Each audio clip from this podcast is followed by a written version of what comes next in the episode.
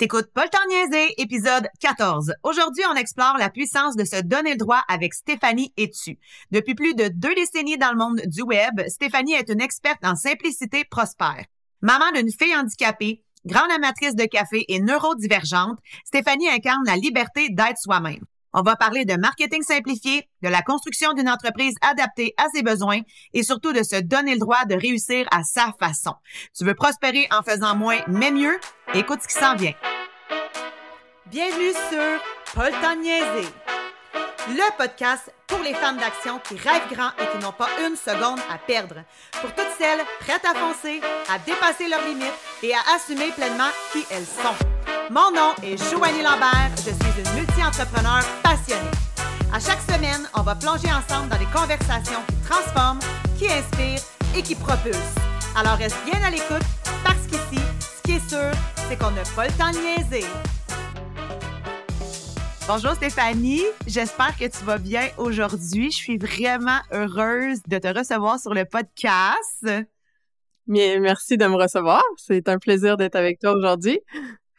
Stéphanie, euh, aujourd'hui, on aborde de se donner le droit en affaires dans sa business.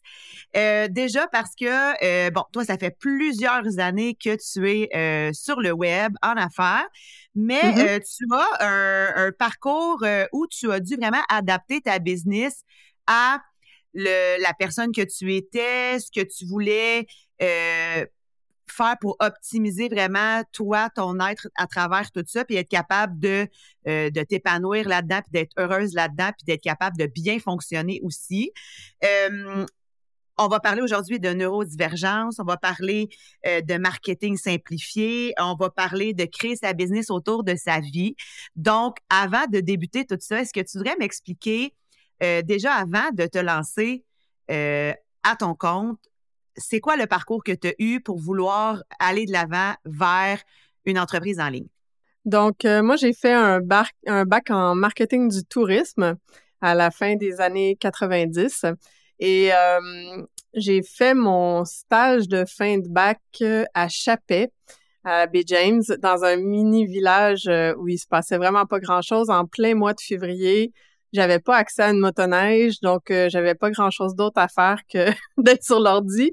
Et je suis tombée sur les salles de chat euh, à ce moment-là, euh, MIRC, des trucs comme ça pour ceux, et celles qui, qui connaissent. Là. Ouais, c'est pas jeune jeune, ça, là. là. Non, non, non!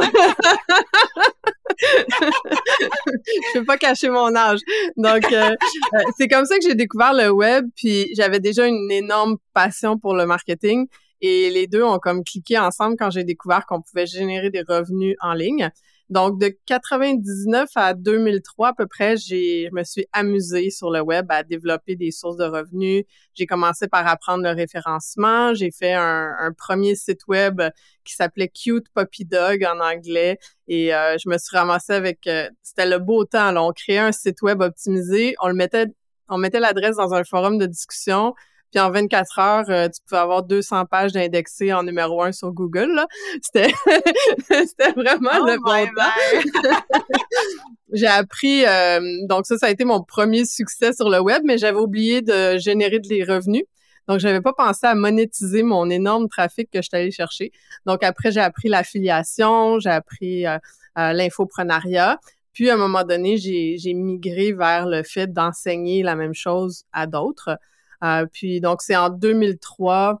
Euh, donc à la, fin de mon bac, j'ai travaillé un petit peu comme fonctionnaire à Tourisme Québec. Ensuite, j'ai travaillé euh, chez Bell un petit peu pour le programme Bonjour Québec, qui était la centrale de réservation d'hôtels.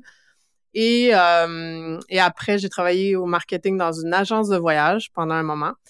Puis, à un moment donné, j'ai fait le saut à plein temps quand mes revenus en ligne ont dépassé de manière stable mon, salaire traditionnel, ben, j'ai fait le saut à temps plein euh, en 2003 vers, euh, vers le web. Puis c'est ce que je fais depuis. Comment ça s'est passé, la transition de salarié vers te lancer en ligne? Justement, bon, tu avais les revenus qui étaient adéquats pour faire le saut, mais l'adaptation entre le mindset entrepreneur et euh, le mindset salarié, est-ce que c'était difficile pour toi à atteindre? Ben, pas tant que ça parce que je fitais vraiment pas bien dans le salariat. Ah ouais? j'ai un, un, cerveau extrêmement rapide et je suis hyper créative. Donc, dans un milieu euh, très structuré de centre d'appel ou de choses comme ça, euh, je mourrais à petit feu. Donc, euh, c'était vraiment pas un environnement qui me convenait. Et donc, quand j'ai découvert l'aspect liberté de, de, dessiner comme on veut notre, notre vie avec notre entreprise, ça n'a pas été si difficile. on n'a pas eu à me forcer là, pour faire la transition. Puis, à quel moment dans ton parcours entrepreneurial, ben, est-ce que c'était déjà quelque chose auquel tu réfléchissais de simplifier ton entreprise et ton marketing ou c'est venu avec l'expérience puis au fil du temps de te rendre compte que ce que tu étais en train de mettre en place te convenait moins peut-être? Euh, ça a été un peu plus tard parce que au début, j'étais vraiment le profil euh, workaholic. Là. Je me levais le matin, café en main, j'allais à l'écran, puis euh, je travaillais tout le temps. Euh, en 2008, euh, ma, conjointe, ma conjointe et moi, on a eu un enfant, puis euh, à trois semaines de vie, on a appris qu'elle avait double malformation au cerveau avec déficience lourde et tout. Et j'ai dû arrêter de travailler presque complètement pendant deux ans et vivre de mes revenus Dans ce temps-là, j'avais beaucoup de revenus d'affiliation puis de Google AdSense, pour ceux qui connaissent le programme. Donc, j'ai vécu un peu de peine et de misère pendant deux ans avec ça. Euh, et c'est là que j'ai eu, en fait, à, vraiment réfléchir au modèle de mon entreprise. Parce que quand j'ai recommencé à travailler, on a pris euh, une nounou à la maison pour s'occuper de notre puce parce qu'elle pouvait pas aller à la garderie. Euh, donc, ça, ça l'a impliqué tellement de frais. Donc, on devait avoir quelqu'un qui gardait à la maison, mais il a fallu se prendre un local parce qu'on pouvait plus travailler de la maison. Donc là, on parle de le loyer, les assurances, la deuxième ligne téléphonique, l'Internet, euh, etc. Euh, donc, ça, a été, puis, je pouvais juste travailler 20, 25 heures par semaine. C'était vraiment limité. Donc, ça m'a un peu forcé à commencer à réfléchir à qu'est-ce qui est vraiment important, utile, rentable euh, et de, de, revoir complètement ma, ma, façon. Donc ça, ça a été un peu la, la première vague là, qui m'a fait euh, commencer à adapter mon entreprise pour simplifier tout ce que je faisais parce que chaque action devenait j'ai pas le temps d'en faire beaucoup, ben il faut que ça soit, tu sais, il faut que ça compte, puis il faut que ça soit sur les bonnes, les bonnes actions, les bons éléments qui vont amener des revenus, en fait. Mmh. Puis comme tu étais une workaholic initialement, est-ce que ça a été difficile, cette, cette transition-là, de la mettre en application? il fallait-tu que tu te ramènes à l'ordre souvent ou, euh, tu sais, veux, pas, la, ta, ta, fille prenait beaucoup de place, donc, tu sais, ça s'est fait quand même naturellement? Ben, c'est un mix des deux, mais oui, il a fallu que je fasse énormément attention parce que j'ai un cerveau hyper créatif. J'aime créer, j'aime enseigner, donc j'ai une tendance à mettre en place beaucoup de projets. Je travaille vite, fait que pour moi, c'est facile de lancer des nouvelles choses. Mais là, je me retrouvais quand même dans un cadre où il fallait que je sois plus focus, en fait. Donc, euh, ouais, ça a demandé, ça a demandé des adaptations. Puis concrètement, c'est quoi les, les premières mises en action, mettons, que tu as faites pour être capable de t'en aller vers le marketing simplifié? Bien, ça a été euh, de diminuer la quantité d'offres, d'arrêter de lancer toujours des nouvelles choses, euh, puis de, d'y aller plus euh, spécifiquement puis dans la durée sur une chose, ce qui est extrêmement difficile à faire pour moi encore aujourd'hui. aujourd'hui, j'ai, j'ai cette même tendance à focuser sur une chose, mais en me créant un espace à côté pour pouvoir m'amuser aussi. Si j'ai pas les deux qui sont en place en même temps, tu sais, il y a des gens, on leur dit, tu vas faire une offre de coaching, tu vas offrir la même chose jusqu'à la fin de tes jours, puis ils sont super contents. Moi, c'est ma mort assurée si on me dit ça. je peux pas me voir en train d'offrir exactement la même chose dans dix ans. Donc, euh, ce que je fais, c'est que je me crée un, un cadre de travail qui me permet d'être créative à l'intérieur, mais qui fait pas que je suis constamment en lancement d'une nouvelle affaire. Donc, c'est de trouver un équilibre, je pense, entre les deux selon notre cerveau, la façon qu'il fonctionne, selon ce qu'on aime. Euh, puis, tu sais, il y a des gens qui vont faire euh, un lancement d'une cohorte par année, par exemple, pour un gros programme, puis ils vont faire ça une fois par année, puis c'est correct. Euh, moi, c'est un modèle qui me convenait pas. Donc, j'ai trouvé, par essai-erreur, d'autres façons de faire, en fait. Mmh. Puis justement, tu sais, tu, ça fait plusieurs fois que tu nommes, tu sais, comment le cerveau fonctionne et tout ça. Quand on parle de neurodivergence, c'est quoi que ça l'occupe comme place dans ta vie? et dans ton fonctionnement cet euh, aspect-là? Donc, c'est très récent que je sais. En fait, j'ai eu mon diagnostic d'autisme il y a un peu plus d'un an maintenant, donc c'est très, très récent. Euh, j'ai toujours su que j'étais hyper sensible, que je suis très empathe et que je suis HPI euh, aussi, donc au potentiel intellectuel, j'ai le cerveau hyper rapide. Mais la, portion neurodivergence comme telle est venue vraiment l'année passée parce que j'ai vécu beaucoup, beaucoup d'anxiété à un moment donné. J'étais tout le temps stressée dans ma business, puis je m'épuisais facilement. Puis ça, c'est venu, euh, venu expliquer. Euh, qu'est-ce que ça fait dans mon entreprise? Ben, ça, ça fait que maintenant, j'identifie plus facilement qu'est-ce qui me crée de l'anxiété, qu'est-ce qui, quand c'est trop compliqué, je m'épuise trop vite.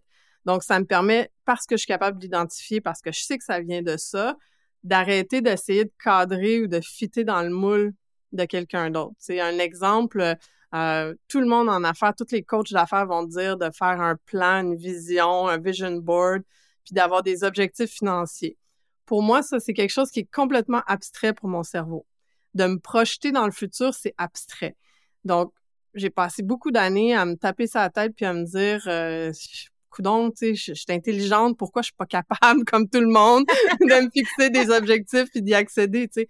Je suis capable mentalement de me fixer un objectif, mais une fois qu'il est fixé, il veut rien dire pour moi. Donc, euh, il a fallu que je trouve d'autres façons. Donc, c'est ça qui vient beaucoup impacter, je pense, la façon de fonctionner, c'est que je dois avoir quelque chose de plus fluide.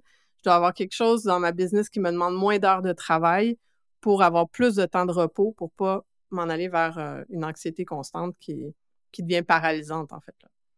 Puis est-ce que euh, par rapport à cette situation-là, est-ce que c'est plus difficile pour toi de trouver quelqu'un qui, est capable euh, ben, de te mentorer ou de t'accompagner ou parce que c'est peut-être pas nécessairement compris par beaucoup de coachs en ligne. Est-ce que tu as laissé tomber cet aspect-là de vouloir te faire accompagner pour avancer ta business ou au contraire, ben, tu as peut-être euh, été capable de trouver des gens qui comprennent cet aspect-là de toi? Oui, ça a un petit peu adapté la façon que je choisis effectivement les coachs et les mentors avec qui je travaille. Euh, parce que effectivement, quelqu'un qui est pas ouvert à la différence va euh, essayer d'imposer une façon de faire. En fait, c'est pas tant par rapport à la neurodivergence que je vais regarder, mais moi, un coach qui me dit il y a une seule façon de faire et c'est la mienne et si tu fais pas ça, t'es pas bon ça pour moi c'est un gros gros red flag. C'est sûr que je veux pas là. Parce que je pense puis j'ai la même approche avec mes clients. Jamais je vais dire ma solution est la bonne. C'est on va aller explorer ensemble qu'est-ce qui existe comme solution puis on va faire un match avec toi qu'est-ce qui fonctionne avec toi. Puis ça se peut qu'on ait à essayer une ou deux ou trois choses différentes avant de trouver le bon match. Donc j'essaie de chercher un peu la même chose quand je me fais moi-même accompagner c'est d'avoir quelqu'un qui soit un neurodivergent à la base parce qu'effectivement, c'est 100 fois plus facile, euh, soit quelqu'un qui est ouvert à ne pas imposer une seule façon de faire puis qui va comprendre euh, que, je peux fonctionner autrement, en fait. Là. Et donc, par rapport à tout ce processus-là, là, justement, tu as eu ton diagnostic dernièrement, mais euh, avant que ça, ça soit arrivé, tu disais que tu avais beaucoup de périodes d'anxiété comment ça se manifestait, tu sais, mettons, puis comment tu étais capable de. Est-ce que tu étais capable déjà de le gérer? Tu sais, comment ça l'affectait ta business, tout ça? Bien, j'ai toujours été capable de le gérer, euh, mais ça amenait des phases d'épuisement plus grandes, plus longues, euh, tu sais, où je pouvais être vraiment un peu non fonctionnel. Là.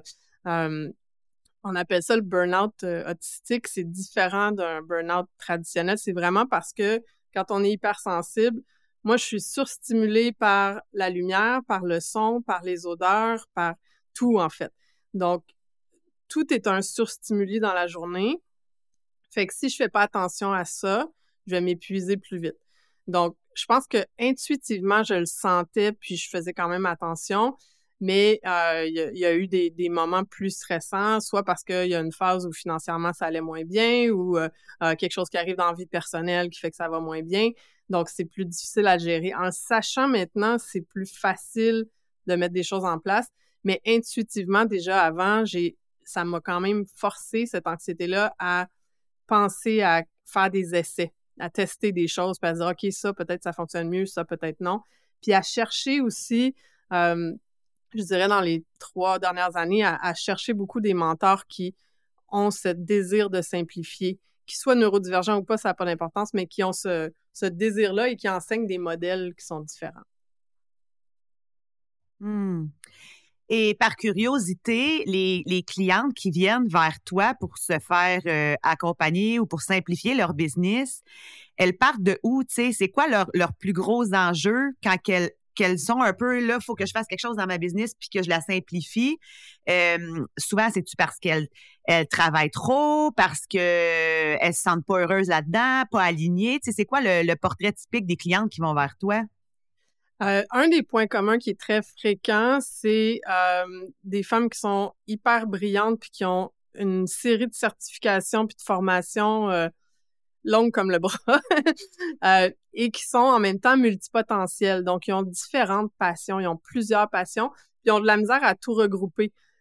Donc, elles veulent pas elles veulent pas, comme moi, tu sais, autant aller dans une seule chose jusqu'à la fin des jours. Donc, elles vont avoir plusieurs projets en même temps mais à un moment donné, ça devient trop lourd d'avoir tout ça, puis elles savent pas comment connecter les points entre, puis de faire des liens entre ce qu'elles font. Donc, moi, c'est souvent une des, premières choses que je fais avec elles, ça va être de trouver un fil conducteur pour développer une offre ou deux ou trois des fois, mais qui va vraiment euh, combiner toutes leurs expertises, ce qui fait qu'elles ont la possibilité d'exprimer leur créativité puis de, toucher à toutes leurs expertises, mais sans que ça devienne épuisant parce que là, ça fait du sens. Parce que c'est dur faire du marketing quand tu as l'impression d'avoir cinq business en une. Tu sais pas quoi parler sur tes réseaux sociaux, tu as l'impression que tu es partout. Puis euh, ça, c'est très, très difficile. Ça me parle tellement ce que tu dis, puis ça me fait rire un peu parce que effectivement, quand on a comme plein de projets en même temps, de, de communiquer ça clairement, à notre clientèle cible, euh, mon Dieu, ça devient vite complexe puis on s'y perd rapidement.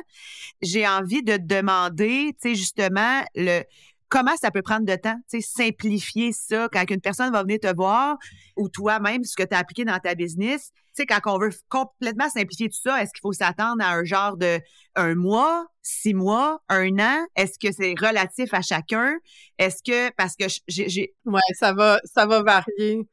Ouais. Ça va varier un peu de où est rendu l'entrepreneur, évidemment, mais c'est beaucoup plus rapide qu'on pense parce que souvent, on le fait pas juste parce qu'on ne se donne pas le droit de le faire. Parce qu'on a appris que, tu sais, si ça fait 10 ans ou 5 ans que tu suis des coachs qui te disent tous le même modèle de il faut faire des webinaires, puis après ça, il faut faire des appels découvertes, puis après ça, il faut ci, puis après ça, il faut ça, puis il faut ça, puis il faut ça, puis que tout le monde t'a dit la même chose, ben là, tu te sens soudainement tellement étrange de, vouloir essayer autre chose que t'oses pas. et, et, là, tu sais, t'as cette peur incroyable. Et euh, il y a aussi une grande peur de qu'est-ce que les autres vont penser. Et euh, moi, comme je disais, j'ai une cliente à un moment donné qui est venue me voir, elle me dit là, je vais changer mon logo sur mon site web, il faudrait qu'on fasse un plan marketing. Puis je suis comme, mais t'es pas PepsiCo là, là. Y a, pas... y a personne qui est assis dans son salon en train de s'inquiéter de la couleur qui va changer sur ton logo, là. T'es la seule à t'inquiéter de ça. Donc, euh, c'est vraiment souvent qu'on on projette à l'extérieur des trucs, tu sais, alors que dans les faits, les gens s'en foutent un petit peu, tu pas s'en foutent dans le sens qu'ils se foutent de nous, mais ils vont nous suivre s'ils aiment ce qu'on fait, qu'importe que la couleur de notre site web change, qu'importe que notre slogan en dessous de, notre site sur Facebook change. Moi, je m'amuse à le changer aux trois semaines. Des fois, c'est pas bon, puis c'est bon, puis on s'en fout, puis c'est pas grave. Tu sais, j'amène vraiment beaucoup les gens à, arrêter de, de se mettre la pression, puis juste essayer. Puis ça peut tellement se faire vite, en fait, parce que des fois, il y a des gens qui m'arrivent et me disent « Ah, oh, j'ai tellement ça faire des appels découvertes. » Mais arrête d'en faire mais parce qu'ils n'ont pas compris qu'il y a un autre modèle qui peut exister, ben, elles ont même pas pensé que c'était possible d'arrêter d'en faire. sais. Moi, maintenant, je vends par Messenger. Euh, pas comme on voit là ceux qui arrivent dans notre Messenger puis qui nous disent allô j'ai vu ton profil veux-tu être mon ami? Voici ce que j'ai à te vendre là. ça on les aime pas ces gens-là mais mais d'avoir moi je fais des publications j'invite les gens à m'écrire par Messenger quand ils sont prêts à travailler avec moi. Ben, j'ai pas besoin de passer une heure et demie au téléphone à les convaincre de quoi que ce soit. Mon marketing fait le travail en amont. Mais ça, c'est pas long à mettre en place. C'est juste de se donner le droit de l'essayer, Puis les gens sont sceptiques des fois, mais quand ils l'essaient, puis euh, que ça fonctionne, ben là, ils font comme Ah, tiens, OK, c'est possible. Puis là, bon, on peut éliminer une portion facilement.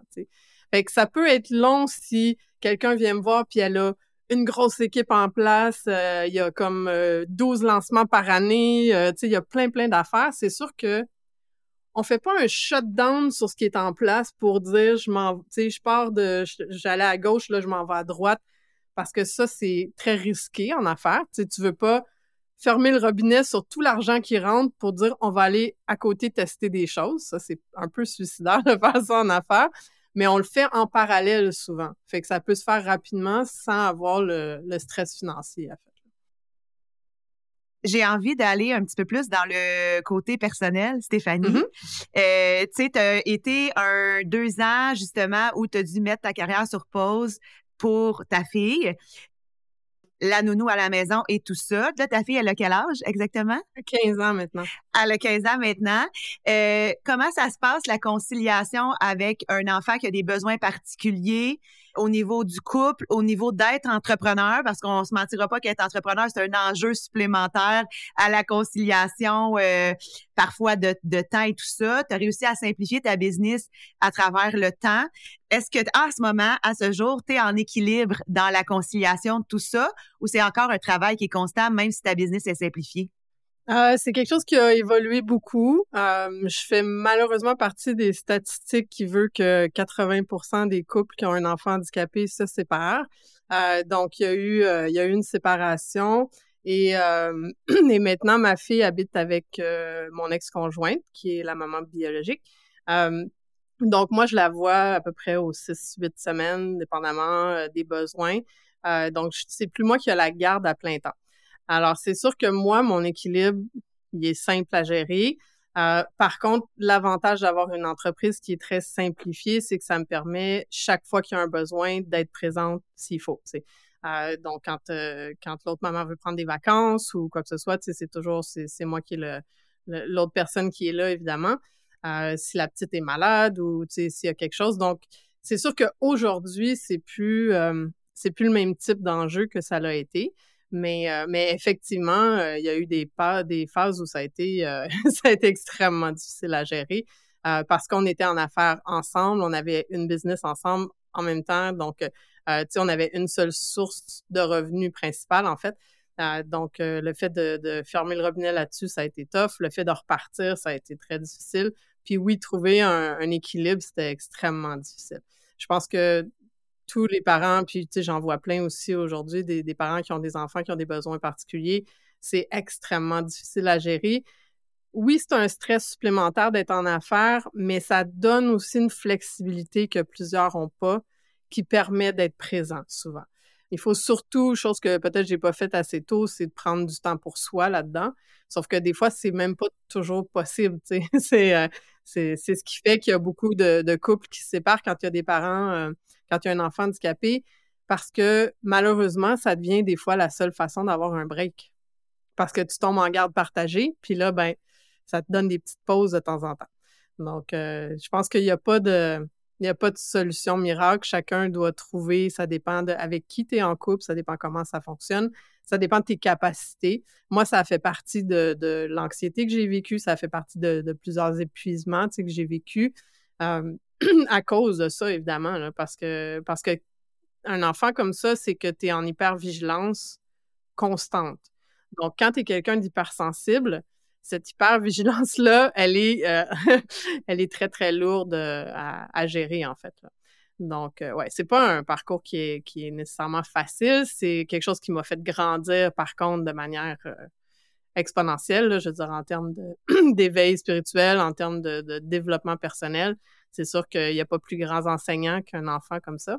Mais pour l'équilibre et tout, euh, c'est pas c'est pas simple, il n'y a pas de solution miracle, je pense. Mais non, j'imagine, c'est un parcours difficile. Puis euh, comme tu dis, je pense qu'il y a beaucoup de couples qui, qui ont de la difficulté à passer à travers ça, puis c'est tellement compréhensible parce que c'est c'est beaucoup beaucoup de défis euh, mais quand même elle est rendue à 15 ans vous avez quand même passé un 15 années vous avez passé à travers, tu sais, vous êtes rendu à 15 ans, puis ça continue comme ça, dans le sens où euh, c'est une belle preuve de force et de probablement de beaucoup de résilience aussi. oui, oui, énormément, énormément. De, faut que tu sois à l'écoute, faut que, tu sais, quand tu as un enfant qui parle pas, euh, aujourd'hui, elle parle un petit peu, mais tu sais, quand tu as un enfant qui parle presque pas puis qui prend beaucoup de médication, ben faut que tu sois hyper à l'écoute parce que c'est des essais de on va se le dire, c'est des essais de drogue tout le temps. Là. Faut aller voir si ça fonctionne, s'il y a des effets secondaires, si, puis tout l'environnement de, physio, ergo, euh, neuro, etc., il suffit tous sur toi, ce que tu as comme lecture sur ton enfant, parce que c'est toi qui es avec tout le temps. Donc, ça demande, euh, ça demande beaucoup d'attention. Et puis la nounou que vous aviez trouvée pour venir lorsqu'elle était jeune, c'est des nounous qui sont spécialisés dans des enfants qui ont des besoins particuliers ou c'est quelque c'est un aide qui vous est fourni ou pas? Euh, ça fonctionne comment? Non, à ce moment-là, on n'avait pas. Euh, bon, on avait la même chose que les parents qui ont un. Euh, tous les parents ont droit à un retour pour la garderie sur leurs impôts, donc c'est un peu le même principe. maintenant, on a, on a un service de répit qui est un programme de la DPJ qui donne un week-end par mois ou deux week-ends par mois à peu près où elle va dans une autre famille carrément là, pour donner une pause. Euh, il y a des maisons de répit à l'occasion aussi. Mais la nounou qu'on avait, la gardienne qu'on avait à ce moment-là, c'était pas euh, quelqu'un spécialisé. Elle avait pas besoin de soins de santé énormes. elle est en santé. Elle avait besoin surtout de quelqu'un qui était capable de s'en occuper. à cette époque-là, elle pleurait énormément parce qu'elle n'était pas encore bien contrôlée avec la médication. Et il y a de l'épilepsie, donc ça prend quelqu'un juste qui est calme puis qui est capable de pas paniquer quand il y a une crise d'épilepsie. c'est la première fois qu'on voit ça, c'est un peu euh, c'est un peu stressant. Après on fait comme OK, c'est la 47e cette année, donc ça va aller, mais euh, c'est ça, mmh. c'est plus mmh. quelqu'un qui est, qui est aimant puis qui est patient. C'est ce que ça prenait. Mmh. Ouais, pour vous donner un petit break aussi, parce que vous avez besoin de ventiler vous autres aussi à un moment donné. Oui, c'est ça. C'est ça. Mmh. Et ça a été quoi l'impact du parcours de simplifier la business, de la conciliation avec ta fille? Financièrement, ça a été quoi l'impact sur ta business? Tu, disais que tu avais eu la chance d'avoir quand même des, des, revenus qui étaient passifs par l'affiliation, mais concrètement, sur les années, est-ce que tu t'en es ressenti beaucoup? Est-ce que tu as dû remonter la pente beaucoup financièrement pour ta business? Est-ce que tu as dû refaire complètement de relancer, dans le fond, tout ça, la roue, là, pour que ça reparte? Oui, ça a été euh, ça a été probablement une des choses les plus difficiles, c'est que la business était sur une belle lancée. Quand on a eu la petite, euh, le fait d'arrêter presque au complet pendant deux ans, ça a ralenti beaucoup la croissance. Après, ça a remonté tranquillement. Après, quand il y a eu la séparation, mais comme on était ensemble dans l'entreprise, euh, j'ai dû fermer et repartir de zéro. Donc, en 2000, 18 à peu près, là, j'ai reparti presque de zéro. On parle de, tu sais, partir d'une liste de plusieurs dizaines de milliers d'abonnés à on recommence, là. c'est, euh, donc, c'est sûr que financièrement, ça a eu, euh, tu sais, ça a eu des impacts. Ça, ça, a été quelque chose que j'ai eu à travailler beaucoup. Euh, cette espèce de honte de pas être rendu où je devrais être rendu avec le nombre d'années d'expérience que j'ai. Parce que le succès en ligne est beaucoup associé à ton chiffre d'affaires. Donc, si tu n'as pas un chiffre d'affaires énorme, ben c'est parce que tu sais pas ce que tu fais. Euh, dans les faits, moi, j'ai, tu sais, je m'en sors bien, j'ai un bon chiffre d'affaires, mais, euh, mais je suis pas millionnaire, puis je sais pas si je vais le devenir, puis c'est pas mon objectif aujourd'hui d'aller chercher du, chiffre d'affaires à tout prix. En même temps, j'ai travaillé beaucoup dans l'ombre, moi, pour d'autres entrepreneurs, à les aider à développer toute leur entreprise. Donc, on a fait des très beaux euh, gains de, de chiffre d'affaires pour d'autres, mais j'en ai fait moins pour moi-même. Donc, oui, je m'en sors bien. J'ai, tu sais, ça va bien. J'ai, si je prends l'année passée par rapport à cette année, j'ai augmenté mon chiffre d'affaires de moi de 50% en travaillant beaucoup moins. Ça, mmh, bravo, ça, va bien, tu sais. Mais, euh, mais ça a été, ça a été un parcours au niveau personnel de, d'accepter souvent de pas être rendu où je serais supposée d'être rendue. Parce qu'il y a beaucoup de gens que j'ai formés au Québec, que j'ai été la première avec qui ont suivi une formation ou que, tu sais, j'ai formé il y a comme 20 ans et qui sont rendus beaucoup plus loin que moi en termes de, chiffre d'affaires. Donc. Ben, t'as été une bonne prof, ça veut dire. ben, c'est, oui, mais il faut quand même que, tu sais, ça, ça vient quand même te remettre en question, veux, veux pas, à un moment donné. Ben oui. Euh, par contre, pour travailler avec beaucoup de gens behind the scene, il y a aussi beaucoup de, de, chiffres qui sont flashés sur le web qui sont pas toujours la réalité. Donc, moi, je trouve qu'on met beaucoup l'accent sur le chiffre d'affaires, très peu d'accent sur le profit. et tu sais, si tu fais 500 euh, 000 par année, mais que tu n'as pas encore les moyens de te verser un salaire, ben moi, je considère pas que c'est un succès nécessairement. Tu sais, donc, il faut... Euh, je pense que c'est un, un, discours qui doit changer un petit peu, qui, qui, qui doit être transformé parce que cette honte-là par rapport à pas faire supposément assez d'argent est présente chez beaucoup de, de coachs que, avec qui je travaille. Et souvent, ben, c'est, tu peux faire 100 000 par année puis qu'il t'en reste 80 000 dans tes poches, puis tu peux faire 300 puis qu'il t'en reste 270, euh, qu'il t'en reste 30, puis que t'en as dépensé 270. Ben, le chiffre absolu de chiffre d'affaires veut, veut rien dire dans les... Je suis tellement d'accord. Il faut défaire cette chose-là. Je pense que c'est important. Euh, puis c'est en parlant justement de, de ça, de, de chiffre d'affaires, mais de profit derrière, puis de se dire, est-ce que j'ai besoin d'une grosse machine? Est-ce que j'ai envie d'une grosse machine? Il y a vraiment, des gens qui ont envie de bâtir un empire avec une grosse équipe, puis c'est leur, c'est but. Fine, c'est parfait. Euh, mais il y en a beaucoup que c'est pas ça, en fait. Il y en a beaucoup qui veulent juste se bâtir quelque chose qui leur convient, qui leur permet de bien vivre. Ils ont des rêves quand même et tout, mais peut-être que le rêve n'est pas de bâtir une multinationale, puis c'est OK aussi. Mais comme c'est beaucoup ce qui est véhiculé il faut de la croissance à tout prix, il faut, tu sais, ben, il y a cette honte des fois qui s'installe de se dire, ben, je suis pas bonne parce que je j'ai pas envie de m'en aller là. Et, et, des fois, ben, ça, ça, a un impact négatif sur la façon qu'on se perçoit. Et c'est important de, transformer ça, je pense. Mmh, je suis tellement d'accord. On dirait que ça m'enrage un peu le marketing qui tourne autour de ça, tu sais, le six figures business, puis et au final, euh, si tu as plus de dépenses que tu as d'income dans ta business, ben tu fais pas une scène là, tu sais, fait que comme tu dis, si t'es pas c'est bien beau là, même si tu fais un million là puis que tu en dépenses 1.2, je veux dire euh, t'es es moins rentable que peut-être la fille qui en fait 40 000 qui rentrent puis que euh, ses besoins sont plus limités selon euh, ce qu'elle veut dans la vie puis finalement ben elle est plus riche que toi au bout de la ligne là, tu sais, fait que c'est ça, c'est ça. Puis le marketing culpabilisant aussi de euh, ah, tu sais, tu veux pas investir 12 000 pour un coaching, ben c'est parce que tu veux pas croître ou que tu crois pas, euh, tu n'as pas d'objectif ou de vision. Tu manques de leadership. Ah. Moi, je me suis fait dire ça une fois. Moi, une fois, on appelle, j'ai eu un appel découverte à un moment donné pour un programme, puis le gars, il me dit, euh, genre, c'est, c'est 12 000. Euh, mais si tu achètes pendant l'appel, c'est 8 000. Je te fais une bourse d'études de 4 000 Là, je suis comme, oui, OK. Là, je dis, mais je suis en affaire avec quelqu'un d'autre, donc je dois en parler à mon associé avant d'investir 8000 dollars. Puis la réponse a été, ben là, si t'as pas assez de couilles, tu sais, pour, pour ah, prendre la décision tout seul. Puis moi, je, suis comme, ça, là, ce, genre de choses-là, moi, ça m'énerve, là, mais à un point, parce que c'est, ça n'a rien à voir avec le leadership. Ça a à voir avec le respect de sais, que tu sois en affaire avec quelqu'un ou que tu es un conjoint dans ta vie, je veux dire, tu vas pas mettre 10 000 sur la table sans en parler aux gens que ça va impacter autour de toi. En tout cas, c'est, dépendamment où est rendu ton entreprise. Il y en a pour qui mettre 10 000, c'est mettre l'équivalent de 200 pour quelqu'un d'autre, mais quand c'est un, un, investissement important comme ça, c'est normal d'en parler à ton conjoint, ta conjointe, parce que c'est ça, c'est du respect de base dans un couple. Mais il y, a beaucoup de pression comme ça qui est mise, puis c'est malsain, c'est incroyable. Le leadership, c'est pas d'imposer ses idées. Euh, tu sais, premièrement, c'est d'aller ensemble dans une même direction, puis d'être capable d'encourager et d'entraîner les autres. Fait que c'est ça. Non, le, marketing culpabilisable, ben de la misère avec ça aussi. Oui, puis quand, tu sais, moi, je travaille, je travaille beaucoup avec des entrepreneurs qui sont dans le domaine de la transformation humaine, de spiritualité, tout ça.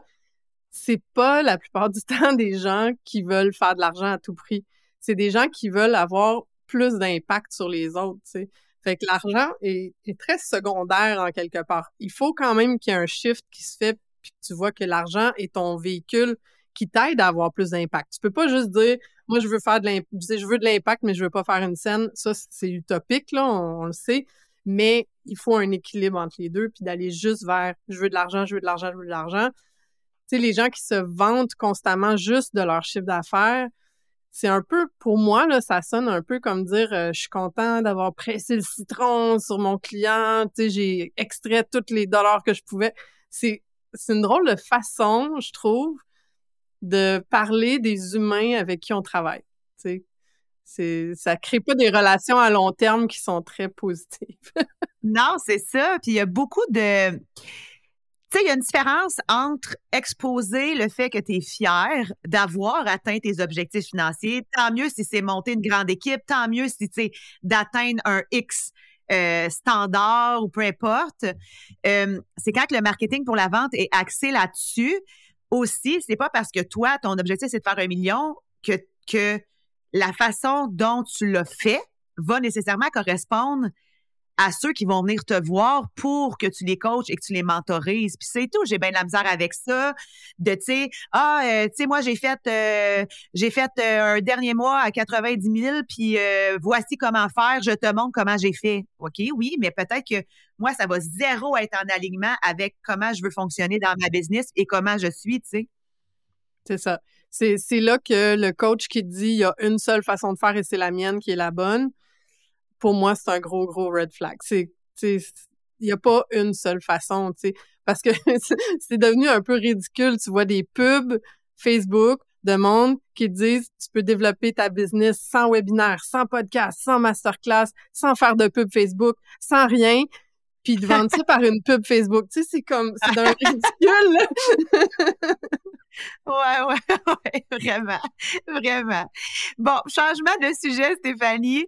Euh, tantôt, tu parlais de ton hypersensibilité. Je voulais savoir, en tant qu'entrepreneur, comment ça se manifeste, ton, ton, hypersensibilité, comment tu dois travailler avec ça et comment ça peut affecter aussi euh, ta business, tu sais, euh, comment tu as dû adapter ta façon de fonctionner avec l'hypersensibilité?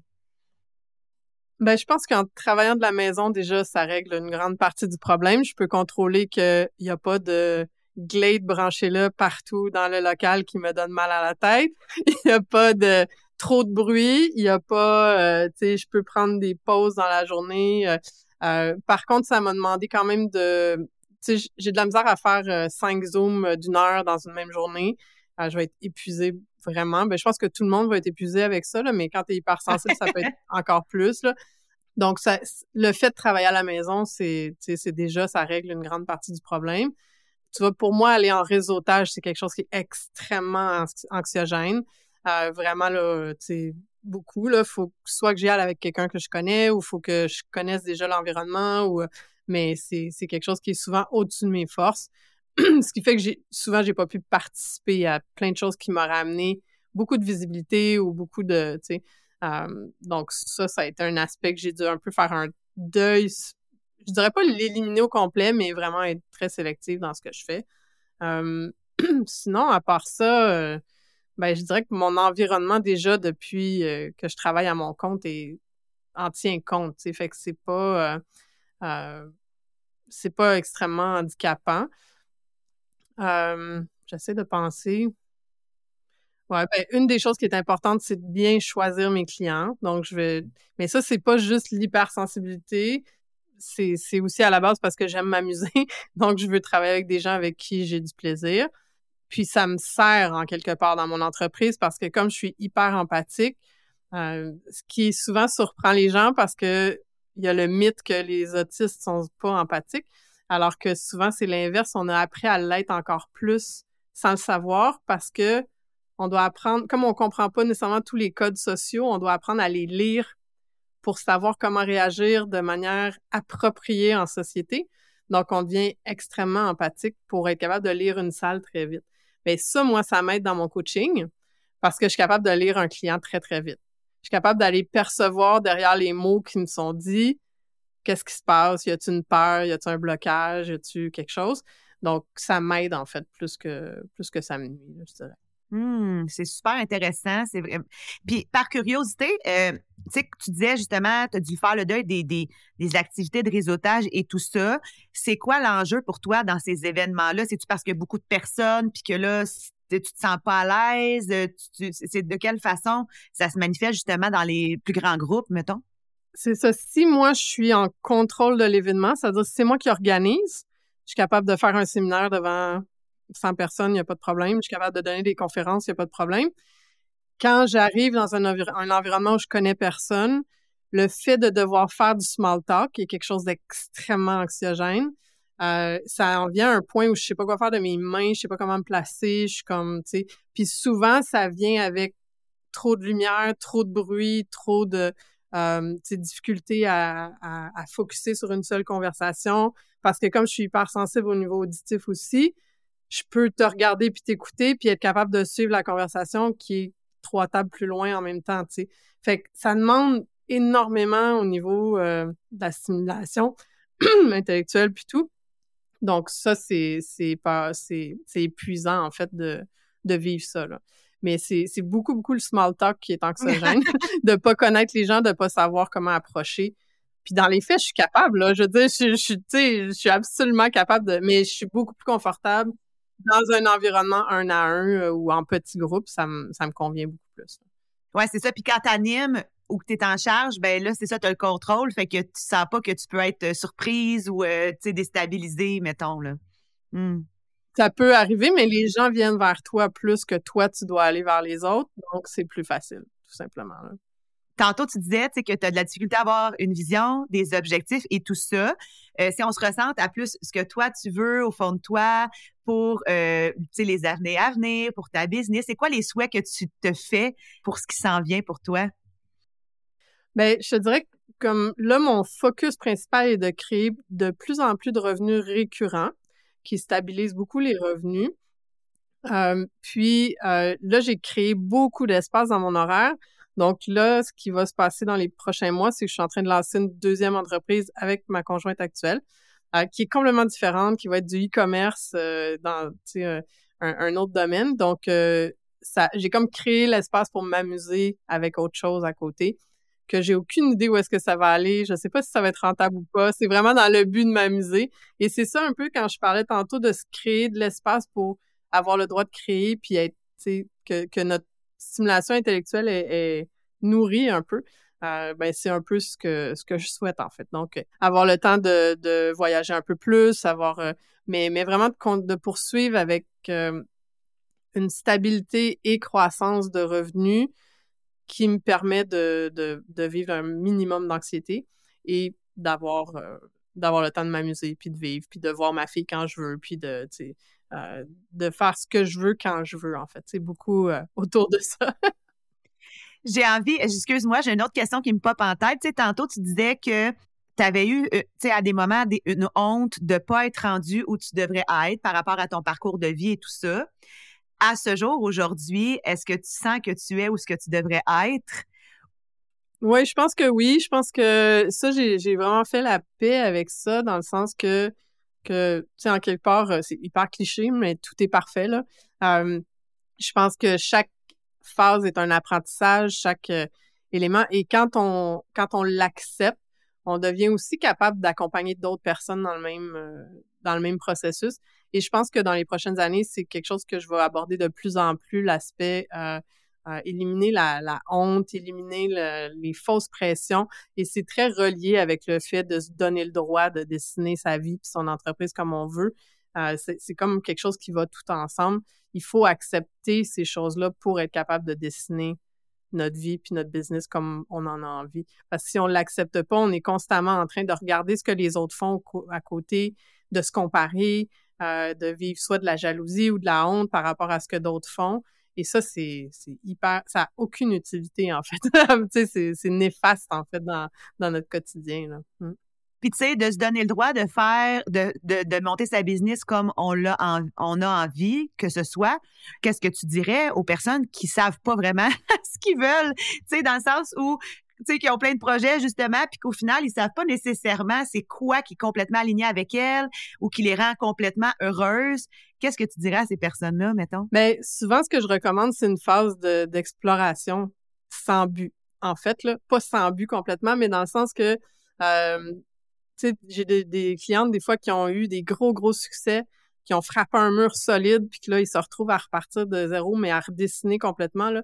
Et, justement, elles se retrouvent dans cette phase-là où elles savent pas trop où aller. Et je pense que c'est important d'avoir une phase où on se dit, OK, je vais essayer des choses sans la pression que ce soit un succès. Et je vais expérimenter, puis je vais aller voir justement qu'est-ce qui me plaît.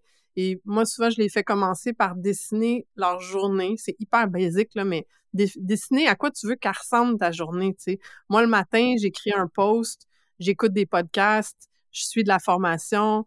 Euh, après ça, j'ai, je travaille à peu près trois heures par jour intense. Euh, bon, des fois, j'en fais plus, des fois, j'en fais moins, mais j'ai structuré pour que ça convienne à qui je suis.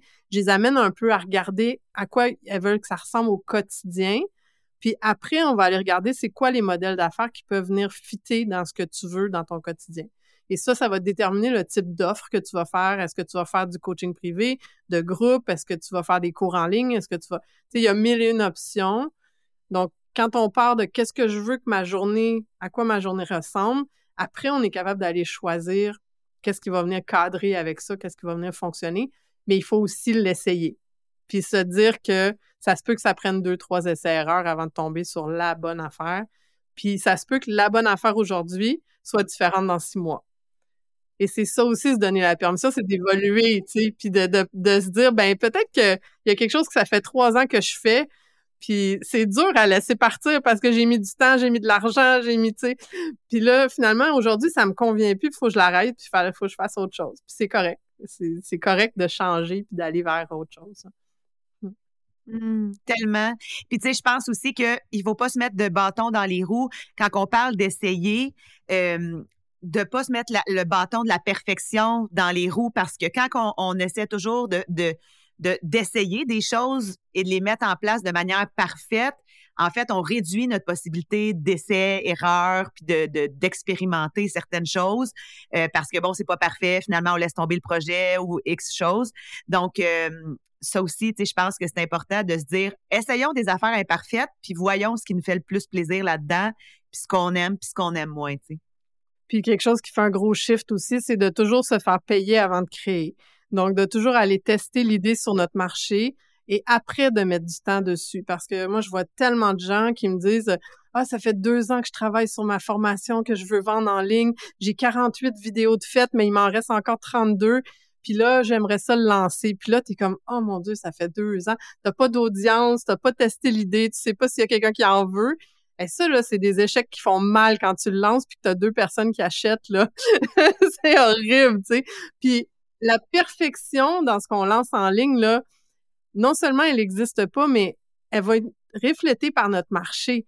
Donc, toi, dans ta tête, ce que tu penses qui est parfait, tu vas le mettre sur le marché, puis tu as quelqu'un qui va dire Ah, t'as pas un module sur telle affaire, puis tu vas faire Ah ouais, c'est vrai, j'ai complètement oublié ça. Mais c'est sûr parce que tu pouvais pas le deviner, parce que on est tellement avancé dans notre expertise qu'on oublie aussi où est-ce qu'on était quand on a commencé, qui sont souvent où nos clients sont. Et, et ça, on peut pas le déterminer à l'avance. Fait qu'il faut le tester sur le marché, faire une V1, puis pas avoir peur. Puis, tu sais, moi, je vends maintenant, euh, je fais même pas de page de vente sur mon site web. Je vends avec un Google Doc euh, tout simple, en noir et blanc, euh, tu sais.